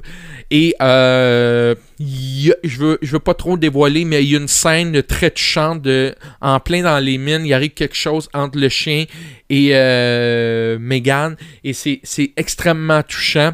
C'est plus, je dirais, oui, c'est plus un drame qu'un film de guerre, mais à cause de tout ça, on- met beaucoup l'accent sur la guerre. Euh, le film, euh, celle qui fait euh, Megan Levy, c'est Kane Mara. Si vous ne la replacez pas, c'est celle qui faisait Suzanne Summer dans Les Quatre Fantastiques, le dernier film, en tant que personnage principal. Et le chien se nomme euh, Rex. Et euh, elle, elle éprouve un énorme attachement pour ce chien-là au un point tel que lorsqu'elle est sortie de l'armée, elle veut récupérer le chien pour le ramener à la maison pour lui faire euh, finir ses jours. Mais moi, je ne savais pas qu'on utilisait les chiens pour faire sentir les mines. Je croyais qu'on utilisait encore l'ancien système de détecteur de métal, là, euh, cette espèce de grosse rondelle. Donc, euh, à cette heure, on utilise euh, les chiens. C'est sûr, ça fait pas une, unanimité auprès de tout le monde. Il y en a qui disent qu'on utilise les chiens pour... Bon, regarde, qu'est-ce que tu veux. Mais moi, c'est un film extrêmement touchant que j'ai adoré. Et pour terminer, euh, des cinq films que j'ai mentionnés, ben, ils ont tout un point en commun. Ce sont toutes des histoires, des faits vécus, ce qui rend le film extrêmement intéressant. Voilà, merci tout le monde. Bon, il est disparu. Euh, Il y a juste deux petites choses que je veux mentionner. Euh, Dunkirk, c'est pas avec Christopher Nolan, mais c'est bien de Christopher Ouais. Nolan. Et euh, dans les quatre fantastiques, c'est Susan Storm. Ouais, pas Summers. Ouais, mais ça, c'est un relent des années 80. Martin devait avoir un poster de Susan Summer euh, à quelque part dans sa chambre. c'est pas le même répertoire. hein. Non, non, non, non. Ben, malgré qu'elle a peut-être déjà fait un film de guerre, je sais pas. Euh, passons au jeu. Oui. Au jeu, ou peut-être même aux grandeurs nature. Il doit y avoir un peu de guerre là-dedans, certain. Ben, justement, euh, j'ai- je vais commencer. Ben oui, je vais commencer avec ça. OK. Puis je vais finir avec euh, mon gros coup de cœur. Euh, J'étais allé à Bicoline en fin de semaine. Mhm. Il y avait euh, une campagne, ce qu'on appelle une campagne, nous autres à Bicoline, c'est deux armées, deux fronts qui se battent pour avec un scénario X. Et euh, le scénario qu'il y avait là présentement, c'était que euh, à Bicoline, il y a le jeu géopolitique, on a une grande carte puis tout ça, puis il y a des, euh, des provinces puis tout ça. Dans les provinces, il y a des provinces, il y a des gens qui sont scindés là-dedans, qui ont qui ont qui veulent avoir euh, leur région euh, libre ou euh, on va dire un Québec souverain, un, un Dinan souverain, Mhm. parce que les autres c'était Dinan, euh, qui était euh, affilié avec une grande, une autre grande région qui était l'Andorre. Il y a eu ce qu'on appelait les invasions, euh, le- le- ouais, les invasions de Dinan. Dans le fond, le scénario qu'on a fait en fin de semaine, c'était 200 contre 200 au début. OK. En dedans de pas tout à fait une semaine, ça s'est finalisé à 300 contre 300. C'était juste fou raide. Euh, puis, tu sais, ils ont, arrêté à 250. Puis là, ils ont fait, OK, faut, faut, qu'on rev- on, on revise un peu si où est-ce qu'on s'en va avec, ça. On va voir avec les généraux si eux autres sont d'accord avec ça, si on monte ça. Ils ont donné le OK. Ils ont écrit sur Internet. On va rouvrir euh, le Internet. On va rouvrir les inscriptions. Vous allez pouvoir vous inscrire. Il reste encore quelques places. Ils ont ouvert à 17h. À 17h10, ils ont eu de la misère à, fe- à fermer. À 17h15, c'était fermé pour les inscriptions parce que c'était plein. OK. Moi, à 17h15, j'essaie de m'inscrire. Je suis pas capable de m'inscrire. J'ai appelé là-bas. J'ai réussi à m'inscrire par téléphone. Ceci dit, on était 300 contre 300. Avec les machines de guerre, il y a des catapultes, euh, pas des catapultes, mais il y a des, euh, des, des balistes. Il y a des canons euh, là-dedans. Ça tire quoi une balise en GN Ça tire un. Ça, tire une grosse flèche avec un gros bout en mousse. Puis, Ça doit surprendre quand on reçoit ça. ben, j'en ai une en pleine face. Ben, J'étais en train, j'étais en train de clairer quelqu'un. Puis ça a donné que c'est. Tu t'es fait clairer. C'est ça. OK. Ceci dit, euh, J'imagine euh, que les, canons, les canons, c'est avec de l'air comprimé, puis ainsi de suite. Ça tire comme des genres de balles, puis euh, à la minute que, que tu t'es touché, même si c'est par le, le côté du boulet, que, le, le boulet il rebondit, il cou- il- tant qu'il n'a pas fini de rouler, tu peux, si tu y touches, tu meurs. Ça touche ton fanion, ça touche le bout de ton, le, le bout de ton épée, ça, ça touche la plume au bout de ton casque, n'importe quoi, tu meurs. Alors, on vient de s'éteindre, ça- ça vient de s'éteindre. Le 300 contre, 3, contre 300, ça m'a fait. Moi, j'ai euh, j'ai eu un gros plaisir là-dedans parce que ça m'a fait vraiment penser à euh, la série Pacifique OK. qu'on a pu voir, euh, je pense que c'était Canal D qui l'avait présenté à un moment donné.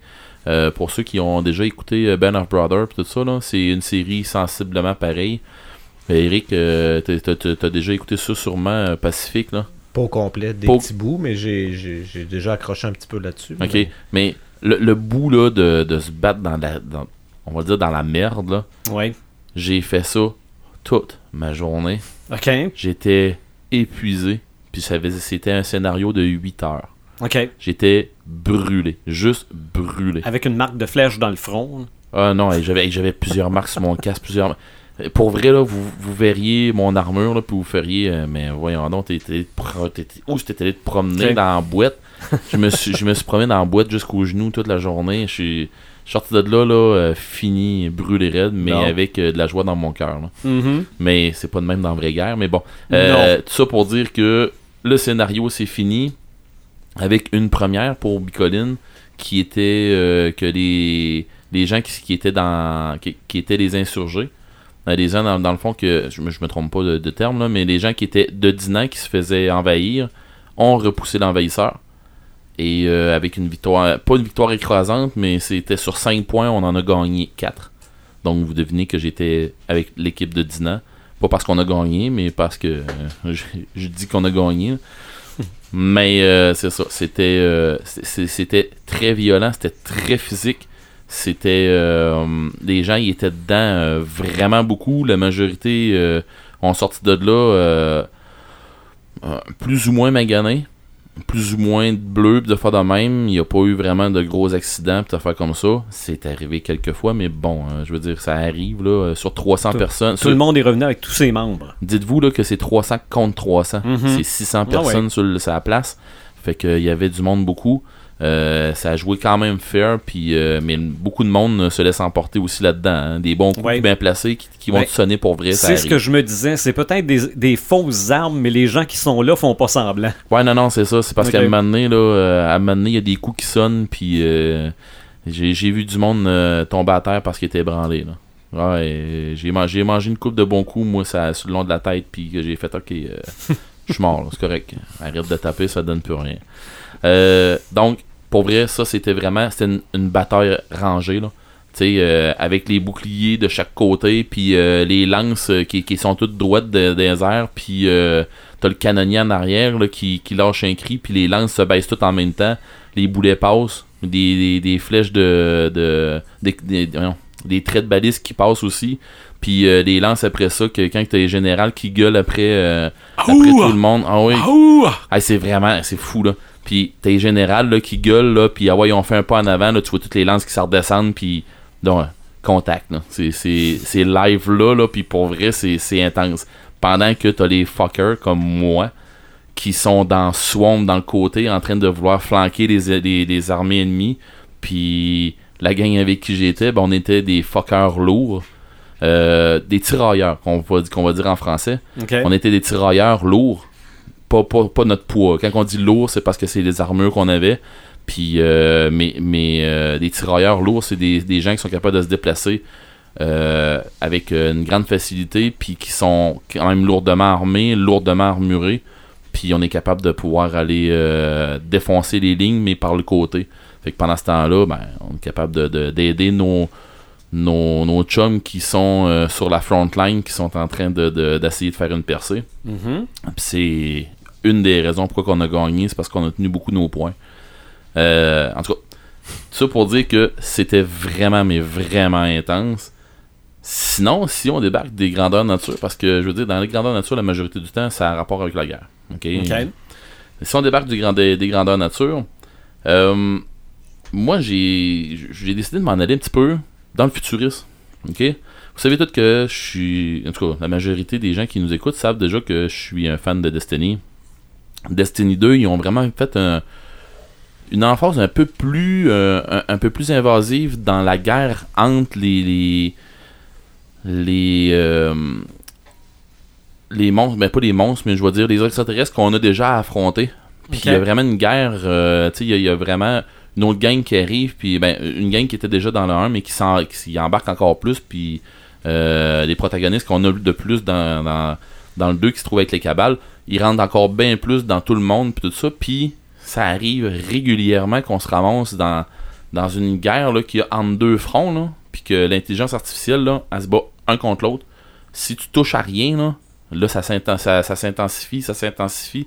Si tu t'en vas pas te battre contre eux autres, puis si t'en- si t'embarques dans le tapon, t'embarques dans le tapon, puis c'est dur de te sortir de là, là, parce que... Fait qu'ils ont vraiment mis une twist de plus côté guerre. On le sent plus un côté guerre là qu'un côté, je dirais, plus science-fiction comme on avait dans les autres, puis tout ça. Euh, dans celui-là, on a vraiment un, sentiment de, de... On se fait envahir OK.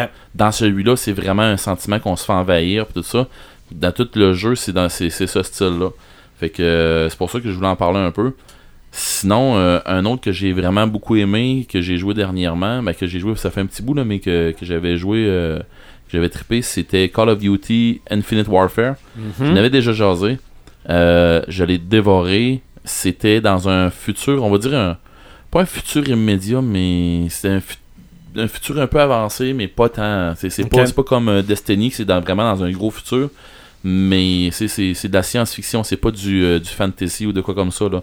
Euh, ben oui, il y a des robots et des affaires comme ça, là, mais je veux dire, c'est quelque chose qui pourrait arriver là, à un moment donné avec notre, notre avancée spatiale, des affaires comme ça. Fait qu'ils ont vraiment fait un, jeu dans ce style-là. Ça commence à terre, ça, ça, débouche avec euh, une histoire de rébellion, tout ça. Puis euh, c'est vraiment une grosse histoire de guerre.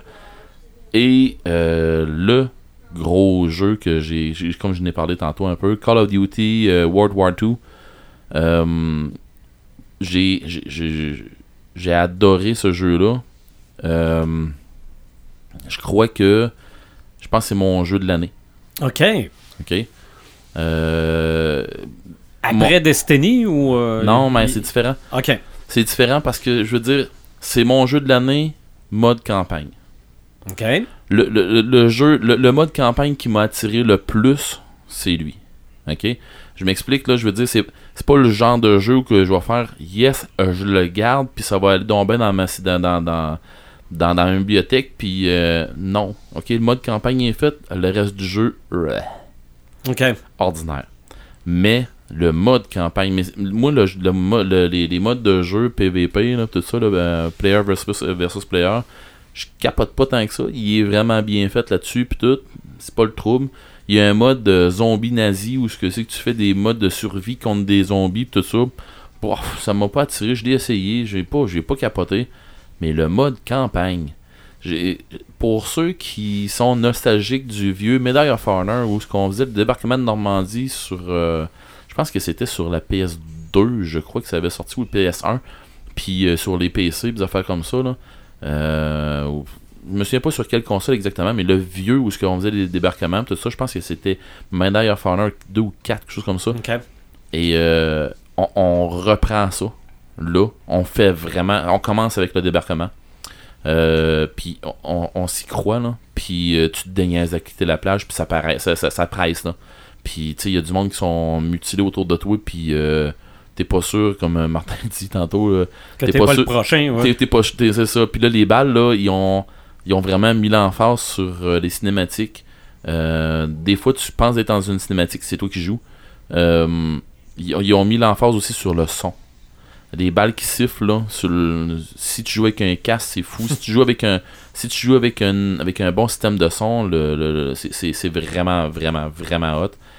Euh, ils, vont ils vont te chercher sur ben des points. Sérieusement, j'ai joué à ce jeu-là, là, puis je me suis ramassé à un moment donné.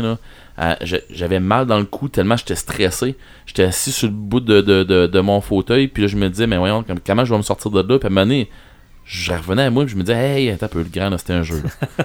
ok, reviens à toi, là, c'est un jeu, là. Euh, ton chum, là, même si. Oui, ça se peut qu'il meure, mais. C'est pas un vrai chum. C'est ça. Puis, tu sais, pour vrai, là, j'ai, j'ai vraiment dévoré le jeu. J'ai adoré.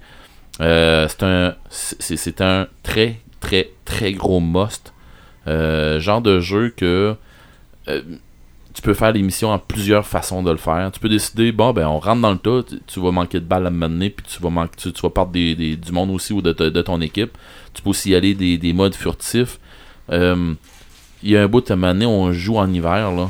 Puis, euh, mon Dieu, vers la fin du jeu, tu te ramasses en hiver, là, t'as frette pour eux autres, là. Puis, tu sais, ça a pas l'air le fun. Ils sont dans les tranchées, justement, là. Puis, ils jouent pas à Ouija avec des clowns, là. Mais, mais t'es dans les tranchées, là, tout ça, puis ça se met à sauter partout, puis tout. Puis, tu fais, OK, euh, le, mode sniper, c'est vraiment bien fait. Euh, j'ai juste du plus à sortir pour le mode campagne de ce jeu-là. Euh, Mais un coup que t'as fait le tour, mais c'est ça.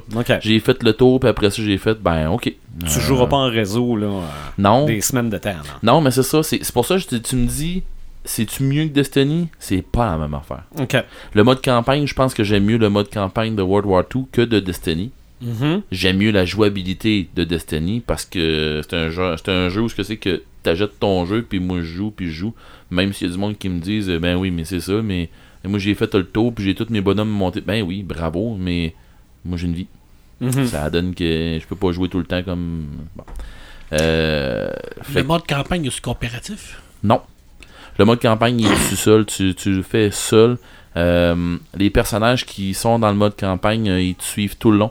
Il y a des personnages qui. Euh, T'as un de tes chums, justement, qui, qui te suit tout le long. On, les a présentés au début. Puis, à un moment donné, plus que les semaines avancent dans le scénario, plus que. tu- on fait une avancée. Oups, il y a quelqu'un d'autre de greffé dans ton, dans ton escouade. Là, ça se pogne entre deux personnages. Tu sais, il y a vraiment. Il y a vraiment de quoi de gros en- tes personnages. Pour ceux qui n'ont pas, pas du tout l'intention de se l'acheter, au moins, là, allez sur euh, YouTube. J'ai déjà parlé de ce channel-là. C'est. euh, ben oui, c'est ça. Puis là, le- là ça, ça va m'en- Le, le nom ne vient pas? Là, le nom ne vient pas, là, mais on va, je, je vais vous le retrouver. Au pire, on va le mettre en lien. Là.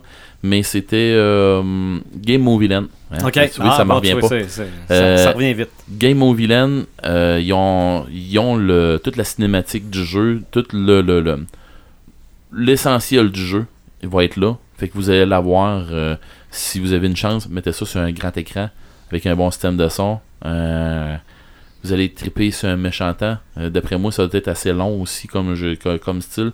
Puis pour vrai, ceux qui aiment, qui aiment euh, style Deuxième Guerre puis tout, euh, la majorité du stock est historique. Je, je- en tout cas, à, à moins que je me trompe, là, mais la majorité du stock, du stock là-dedans est historique. Fait que euh, c'est vraiment, mais vraiment, mais vraiment bien fait. Mhm. Euh, moi, c'est un, un gros 10 sur 10 pour le mode campagne. Ok. Mais le jeu en tant que tel, euh, c'est un 7. Ok. Parce que le 10 je donne un 7 à cause que le mode campagne, c'est un 10, mais le restant, c'est. Ok. Je capote pas. Fait que pour Mais ça que- c'est ça. Tu, tu le disais, t'es pas le public. euh, du- Ah, c'est ça. C'est, pas, je, dis pas que c'est pas bon, là. C'est pas, Mhm. c'est pas ce que je dis. C'est pas bon pour toi. C'est ça. Ok. C'est ça, c'est ça. Pour moi, ça vient pas me rejoindre. Le mode euh, le, le mode zombie, là, j'ai fait. Un peu, là, ils ont pris con- ce- ce- ce- le- la base du jeu qui, est- qui, qui était World War II, puis ils ont fait un bout de zombie avec ça? Ouais. Non. Non, j'ai, j'ai décroché, ça m'a pas tenté, ça m'a même. Ça m'a même levé le cœur à me dire Hey non, tu vas pas scraper ça avec ça là. Mhm. Fait que, non, ça, ça m'a ça, fatigué. Puis, si tu veux jouer à vraiment un mode, euh, un mode de, de la- de la Seconde Guerre, puis vraiment t'embarquer dans du joueur contre joueur, ben, va te ramasser Battlefield. C'est le même principe, puis tout ça. Ça, est un autre gros jeu de. de mais, encore là, c'est un mode, le mode campagne qui est euh, vraiment, mais vraiment court, que ça vaut Mhm. même pas la peine. là. Bon. Fait que c'est ça. Fait que question jeu, je, je me suis pas garoché dans les board games, tout ça, parce que les jeux pour tomber dans le niveau 2, là, moi je suis pas rendu là. Les board games, là, je parle, là, pour tomber dans les jeux, là, Sinon, euh, si Non, on on y pourrait va. parler des classiques, là. Accessorize. Ouais, mais on en a déjà, 44, mais, mais on en a déjà parlé. jasé, fait que c'est ça, là. Mais sinon, si on veut tomber, il y a Mémoire 44, des affaires comme ça. Tu sais, c'est- c'est pour ça que je dis, il y a des, euh, il y a des jeux, là, de, de guerre, là, mongols. Mais à des stades euh, mongols aussi. hein. Il y, a- il y en a pour level pas mal plus que Ok, level il faut, 2, là. faut que tu aies déjà fait du board game. là. C'est pas, c'est pas moi qui commencerai avec ça. Là. Même moi qui en ai fait, là, euh, ça va me prendre des gens qui vont me dire, OK, on va t'expliquer, là. Ok. Puis, euh, tu sais... Ah, Il y, a des- il y a des jeux qui se jouent sur des semaines. Ouais, ouais. Mhm. Où ce que tu gères tout, là, la température, euh, Ah, le- il y a- le- il y a t'as le facteur temps, t'as- c'est vraiment là, euh, c'est de l'immersion totale. Ah ouais. Mhm. Mais rendu là, comme je disais, c'est même, même encore plus haut que le niveau que, que le niveau 2. Mais moi, je me garoche pas dedans parce que. Puis, euh, parler de ça, je vous parlerai sans connaître les, Ouais. les affaires. Puis, je veux dire, c'est pas moi ça. Fait que euh, j'aime mieux, pas me garocher là-dedans. Puis, question jeux RPG, les jeux comme Donjon Dragon, des affaires comme ça que je joue régulièrement sur table. euh, Il y a trop de jeux où que tu peux adapter ça à la guerre. Fait que, il y a- puis, honnêtement, à moins que à moins que je me trompe, je veux dire je connais pas tout non plus là. Euh, ou des fois il y a des rien que c'est le euh, le, le système que, je- que- qui me revient pas, mais il n'y a pas de système que je connais qui est fait exclusivement pour la deux la, ben, je la deuxième guerre, qui est fait mm, exclusivement pour un mode guerre, campagne de, Ok. de, de guerre tout ça. J'en ai j'en connais pas. Mais euh, je veux dire, euh, si on fait un wrap-up, là, le, le jeu de guerre qui est sorti euh, vendredi le 3 novembre euh, 2017, ce jeu de guerre-là, qui est Call of Duty euh, World War II, c'est un Must. must. Ok. Fait que c'est Ok. ça. Merci. Fait que t'es-tu en train de dire que faudrait faire un guerre niveau 3 Euh, Peut-être. Mais, euh, mais pour vrai, dans les jeux, ça va prendre de quoi de big. Là, Ok. après ça.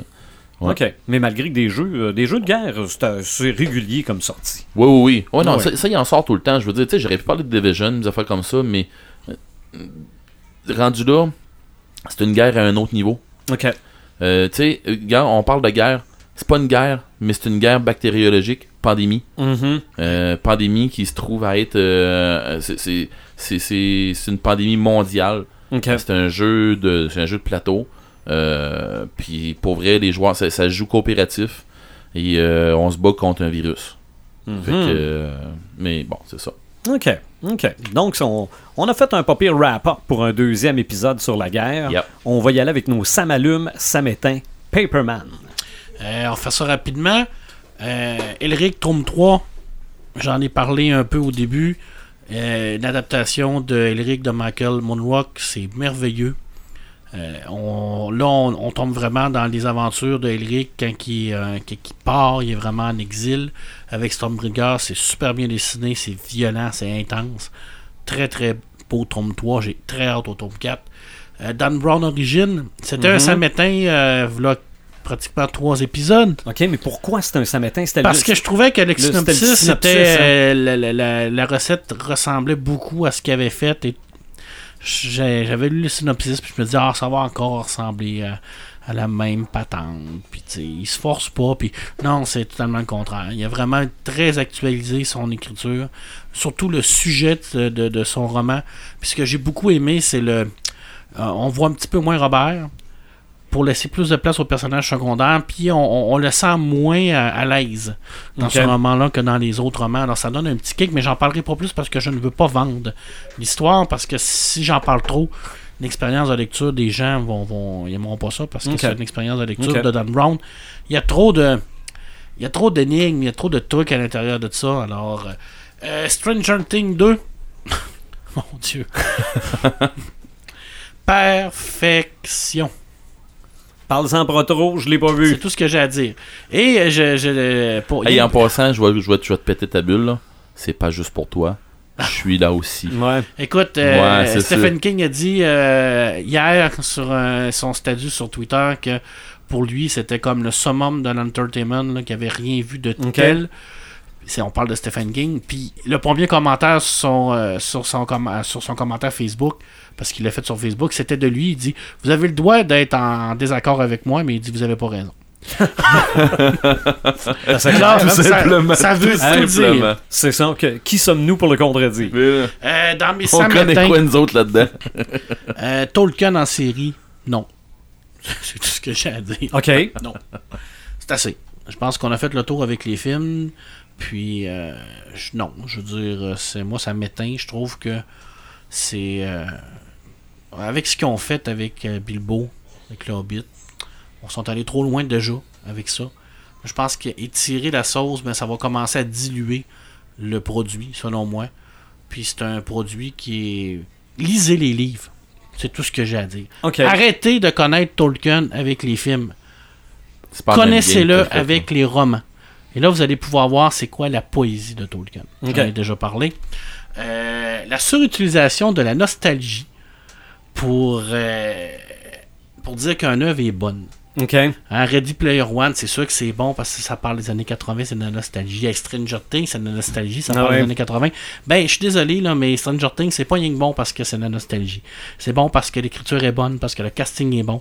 J'étais un peu tanné de ce petit côté-là, de dire, oh, c'est sûr que maintenant, c'est super populaire, les années 80, on fait toutes des années C'est 80. ça. C'est plus que ça. C'est ça. Star Wars, c'est ouais. populaire par, par nostalgie. Exactement. Alors, moi, je trouve que c'est très réducteur C'est vrai. par rapport à la qualité que ces gens-là nous donnent en télévision et en film de tout le temps réduire ça à la nostalgie. Mhm. Et j'aurai un dernier, ça m'allume, euh, qui est les exploits de Léo Major. Alors j'espère Ben oui. que Eric va pouvoir nous en parler parce que, je l'ai dit, ce gars-là, il a fait des affaires extraordinaires qui ferait passer, qui fait passer Rambo pour un petit bébé. OK. Ben, peux-tu nous en raconter un, un exploit, Eric, euh, tiré de ton roman? Écoute, il y en a, il y en a, il y en a beaucoup. Il y en a beaucoup. Je vais vous compter. euh, automne 1944, Léo Major est envoyé en mission euh, de reconnaissance parce que c'était une de ses forces. Euh, on est dans le nord de la, de la Hollande. Il y a 50 soldats euh, anglais, des jeunes, des recrues qui sont partis au combat puis qui sont pas revenus. Euh, on les appelait les zombies à ce moment-là. Alors, euh, on demande à Léo Major, es-tu capable d'aller euh, quelques kilomètres plus loin faire une reconnaissance pour essayer de trouver nos zombies? Pleuvait, faisait pas beau, c'était boueux, on était à l'automne. Euh, le terrain est plat, la Hollande, euh, on s'entend que c'est pas les Alpes. hein? Alors, euh, il s'en va. L'eau se euh, claire pas, là. Effectivement, il s'en va euh, en mission. Arrive euh, dans une petite, euh, une petite bourgade. euh, bon, euh, ra- euh, rase les murs. euh, euh, à un moment donné, euh, s'en va dans, dans- dans- dans un bâtiment désaffecté. Regarde par la fenêtre. euh, aperçoit plusieurs, plusieurs dizaines d'Allemands dans une tranchée. Euh, les Allemands étaient retranchés là. Et euh, il a sorti, euh, il est ressorti de là, puis il a rampé, puis il a réussi avec, euh, il a réussi à, dans le fond, à en attirer un qui était en train de faire le guet. Puis, grâce à, cette, prise-là, a réussi à désarmer les autres. Donc, il est arrivé avec l'autre soldat, puis il a dit, regardez, baissez vos armes, déposez vos armes. 93 soldats allemands.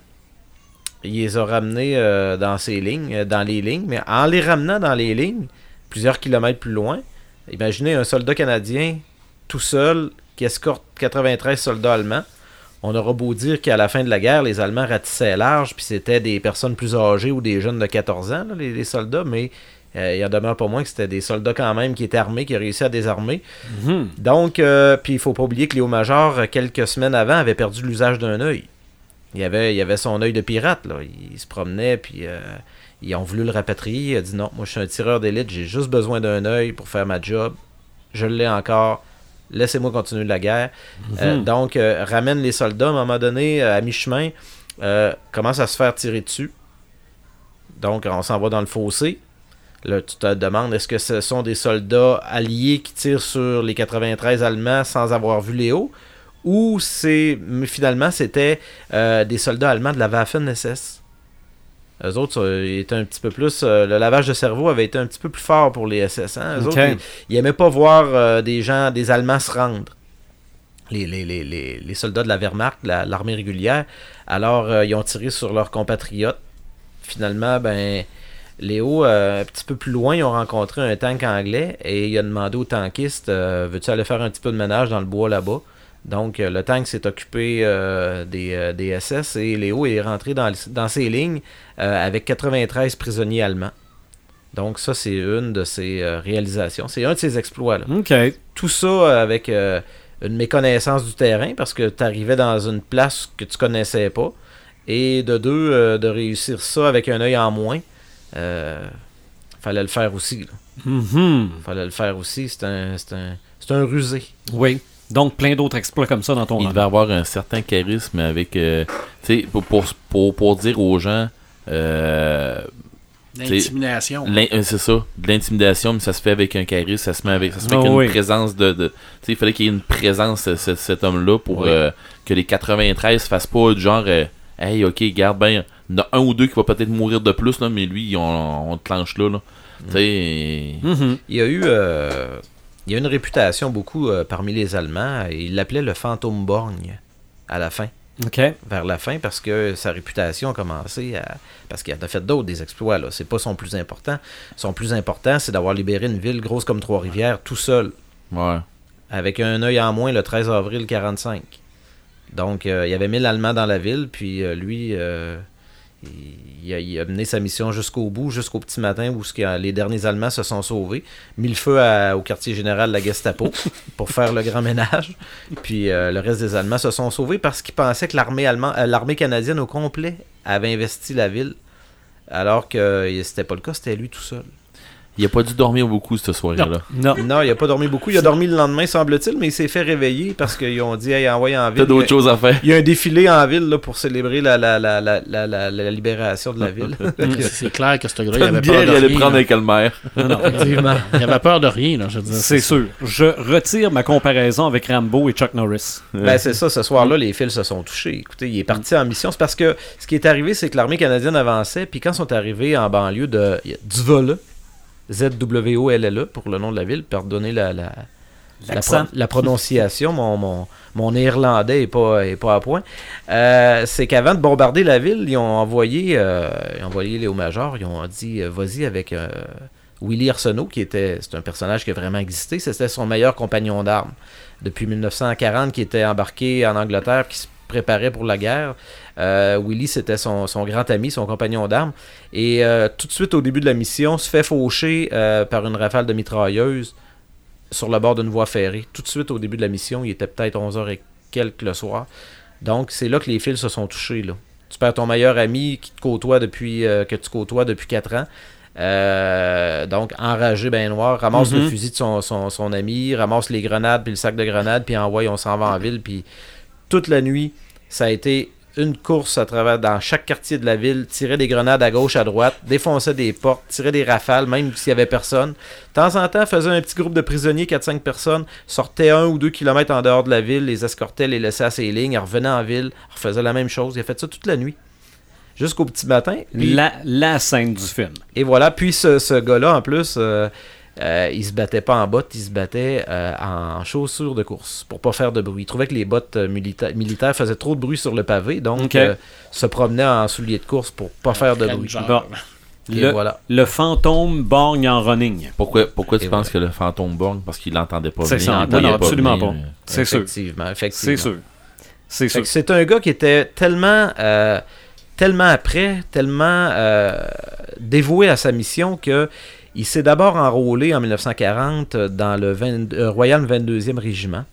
Et quand il a su que le régiment de la Chaudière partirait en premier en Europe, il a changé de régiment pour aller se battre plus vite. OK.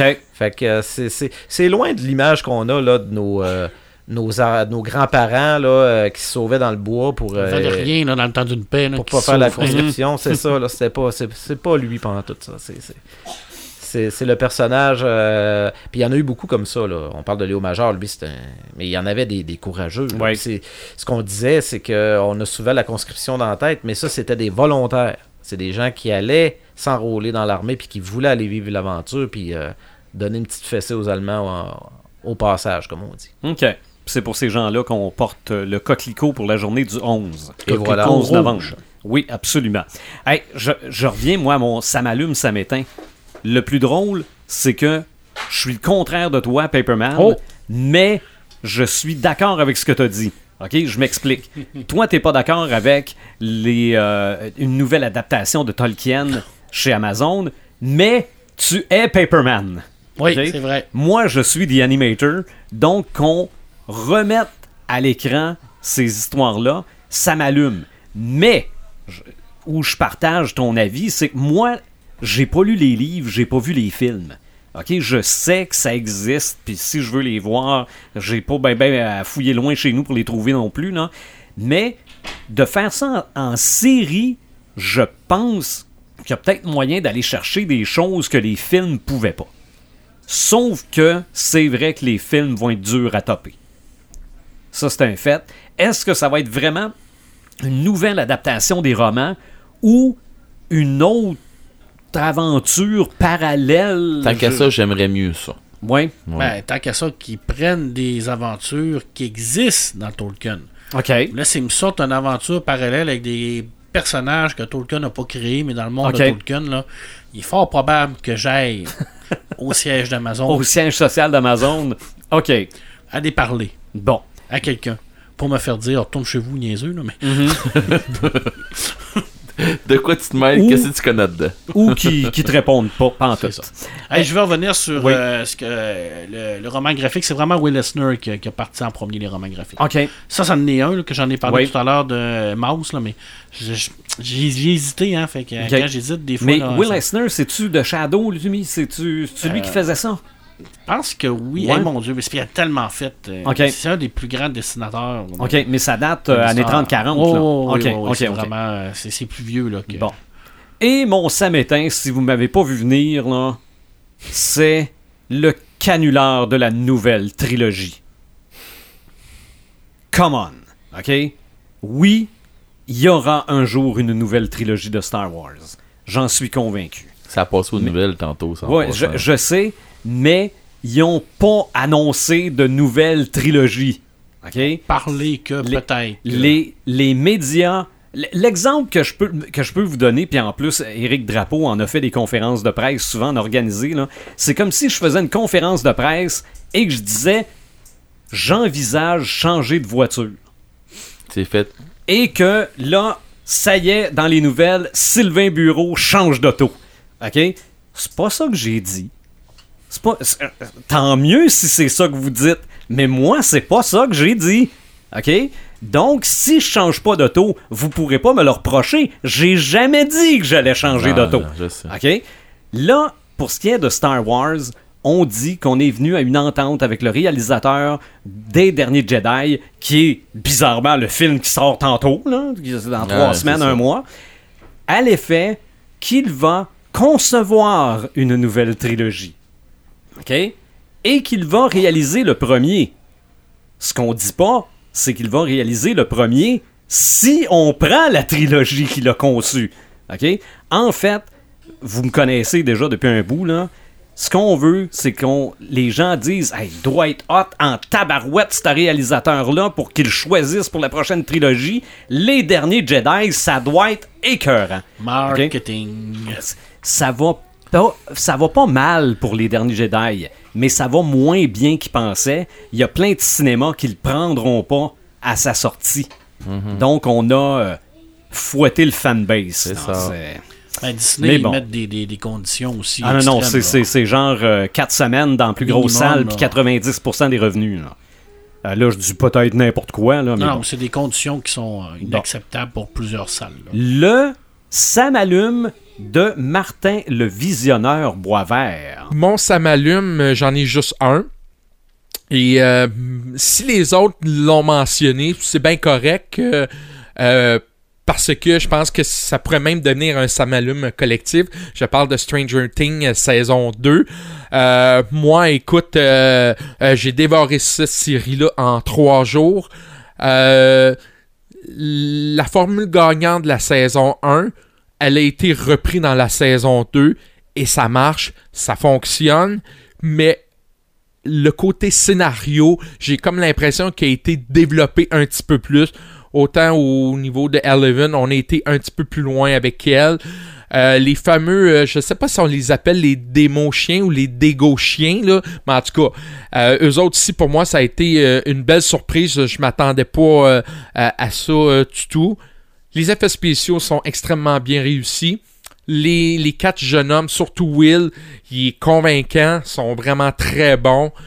Euh, les effets spéciaux, comme j'ai mentionné, très bien réussi. L'utilisation du noir du rouge euh, euh, de l'autre côté, c'est très bien. La relation entre le policier et euh, euh, Eleven, ça marche, ça fonctionne au bout.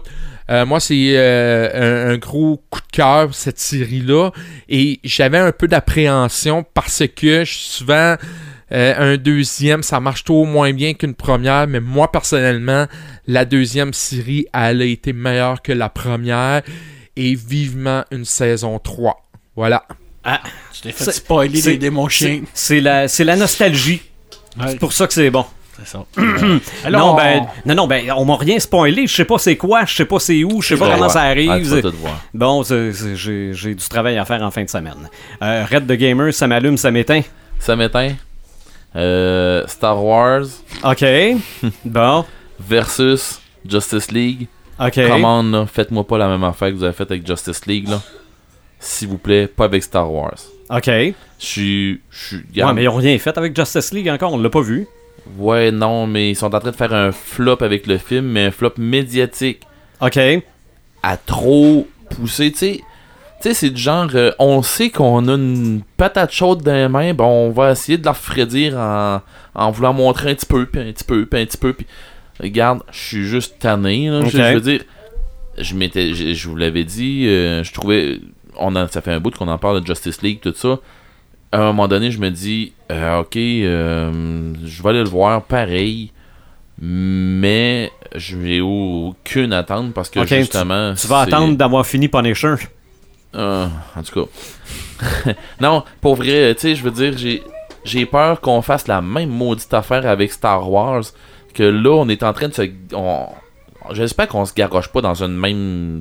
Dans un truc comme ça. Tu sais, je veux dire, euh, j'espère qu'on se garoche pas dans un truc genre. euh, on, on- on va tellement garocher de cochonneries, de. de parlez-en bien, parlez-en mal, mais parlez-en. On n'a Ouais. pas besoin de ça pour Star Wars. Ouais. OK? Puis là, dire, euh, hey, euh, lui, il est donc bien bon là, pour euh, faire des films, tout ça. Là. Ils ont juste besoin de faire un film correct, puis les salles vont être pleines. Et voilà. OK? Ils sont pétés à gueule avec le À mon avis, à moi. Ils se sont pétés à gueule avec le 7, puis ils se rendent compte qu'ils vont avoir de la misère à remonter à la pente pour le 8, là. Puis là, ben, c'est ça. Ils, voient, ils voient ça venir, puis ils font, ben là, on est en train de. Mais ils nous ont mis Luke Skywalker dans le faucon. Juste cette petite seconde-là, moi, est venu me chercher. Ouais. Et ensuite de ça. ils vont, euh, ils vont m'avoir pareil, là. Ouais, ouais. On va aller le voir quand même. Ah, on va aller le voir pareil. Ouais, oui. On va faire un, un, un chaud pareil. Ah, D'ailleurs, Oui. les premières impressions de Justice League sont sorties, hein, c'est très positif. Ah oui? Oui. OK. OK. Moi, ce que Ensuite- j'ai- moi, ce que j'avais vu, c'était trois personnes. Cas, Mais non, non, mais ça se peut, là. Regarde, ils peuvent pas, ils peuvent pas tout le temps se tromper, là. Non, mais en tout cas, Mais euh, bon. c'est ce que je veux pas qu'ils fassent ça. Je veux pas qu'ils fassent ce qu'ils ont fait avec. euh, tu sais, ce que je veux pas que Star Wars fasse ce qu'ils sont en train de faire Mhm. avec euh, Justice League. Ouais. là, à, à se garrocher dans n'importe quelle direction pour dire, euh, hey, ça, ça va donc bien être bon là. Ouais. Euh, non, faites de quoi de bon, puis il va être bon, puis ça va Ouais. finir là. Là, une chance que t'as des écouteurs parce qu'il y aurait de la boucane qui sortirait, là. Genre, Vas-y qu'un ça m'allume. ouais, j'en ai trois. Euh, Stranger Things. Ouais. Regarde, je referai pas le même wrap-up que les autres là. Je veux dire, ça vient me chercher euh, T'es- ben raide cette sortie. T'es content? Oui, Ok. pas- sérieusement, vraiment beaucoup. qu'est-ce que t'attends, Sylvain? Là, je ne sais pas. Ouais, c'est ça. Euh, je, je passe à côté parce que je veux dire, on en a déjà jasé. Ensuite de ça, Call of Duty World War II, la Mhm. campagne. Mode Ouais. campagne, comme je disais tantôt, euh, probablement le meilleur mode campagne de l'année. OK. C'est mon gros, mon gros, gros, gros, gros must de, de, de l'année. Ensuite de ça, euh, Bicoline, euh, les invasions de Dinan qu'on qu'on a, qu'on a faites, la campagne était juste formidable. Euh, chapeau aux, aux organisateurs, euh, chapeau aussi à tout le monde qui était là, les 600 personnes qui étaient là à se battre, puis tout ça. Les gens qui sont venus nous voir à la soirée taverne qu'il y a eu après, ils ont senti qu'il s'était passé quelque chose de qui allait marquer l'histoire de Bicoline pendant la journée. Ça, ils l'ont ressenti pendant la soirée. Fait que euh, c'est pas mal ça. Ça, c'est euh, c'est- c'est c'est mes, mes trois Samadou. Oui. Hey, au dernier podcast, on se posait la question qu'est-ce qu'on allait faire au prochain? Là, je peux vous dire tout de suite qu'on le sait déjà, c'est quoi le prochain podcast. Oui, monsieur. Le podcast numéro 37, on va parler de voitures. Yes. On va parler de voitures dans la culture populaire, de Oui, voitures madame. mythiques. Des jeux d'auto, il y en a-tu? Non. Non, hein? Ça existe pas. Ben, en tout cas, au pire, Ouais, il y a- il y a- il y a un- au pire, on te trouvera de quoi à dire. Pole hein? position, je pense, dans le temps d'atterrir. va Oui, puis euh, oui, puis finalement, c'est un vaisseau spatial. C'est pas vraiment une voiture. Ah, bon. Ouais. Spy Hunter. Oui, Spy Hunter. Puis encore là, c'est une histoire de- d'espion. Ouais, c'est fait que des vrais jeux de Non, char, on ça va- existe pas. On va en trouver. Ah, mais en tout cas. On fait Hey, du on- sarcasme. on- comment qu'on fait tirer notre livre? On va faire ça dans l'after show. Yes. Dans l'after show. Et notre invité, c'est vrai, la semaine. Dans prochaine, fond, euh, dans, deux semaines en fait, va être Mathieu Desrosiers, Yeah. qui est celui qui nous a poussé dans le derrière de faire la version vidéo du podcast aussi. Ben, vous allez le rencontrer. Pour ceux qui ne connaissent pas. C'est vrai. Éric Drapeau, merci d'avoir été des nôtres. Un Ça a gros, l'air merci pour vrai. là. tellement intéressant ce livre-là. Là. Ça me fait plaisir. On va, on va lire ça. Euh, Léo Major, un héros québécois. On se reparle au prochain podcast.